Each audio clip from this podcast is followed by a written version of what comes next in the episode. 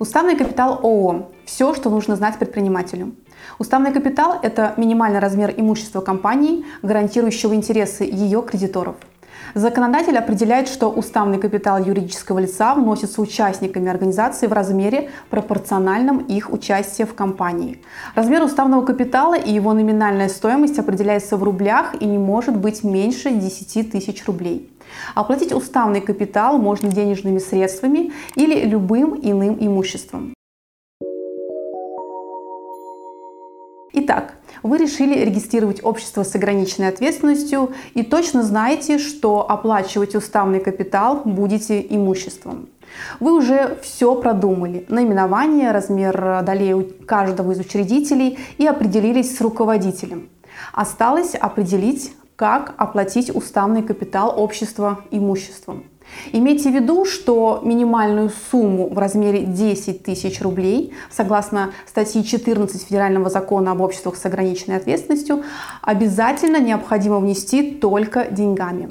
Все, что свыше этой суммы, можно внести имуществом. Причем ограничений, какое это будет имущество, нет. Что же нужно сделать э, перед тем, как подать документы на регистрацию компании с уставным капиталом в виде имущества? Перво-наперво необходимо определиться, каким имуществом вы э, желаете оплатить уставный капитал. Принтером, компьютером, недвижимостью и так далее.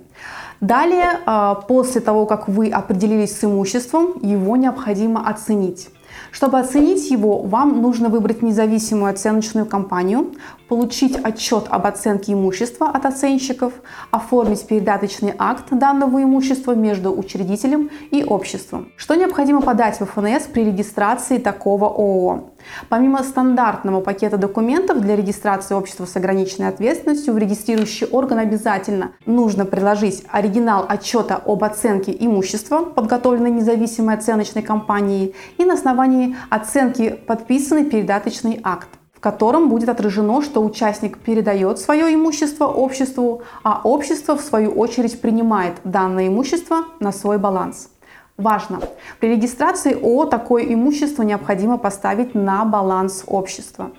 На момент регистрации ООО уставный капитал может быть еще не оплачен. Учредительным договором или решением об учреждении, если ООО создается одним учредителем, может быть предусмотрен срок для оплаты уставного капитала, не превышающий 4 месяцев с момента государственной регистрации. Если по истечении этого срока участник так и не оплатил свою долю, то она или ее неоплаченная часть переходит к ООО и должна быть в течение года выкуплена участниками общества или третьими лицами. Также у многих возникает вопрос, можно ли тратить уставный капитал? Внесенный капитал можно тратить, однако при этом нельзя допускать, чтобы под конец второго и последующих финансовых годов чистые активы были ниже его величины. Таким образом, уставный капитал достаточно важный инструмент для общества, который определяет многие нюансы его работы. Если у вас остались вопросы по данной теме, то звоните нам в юридическую компанию Юрвиста. Наши специалисты ответят на все ваши вопросы. У меня на этом все. Всем пока!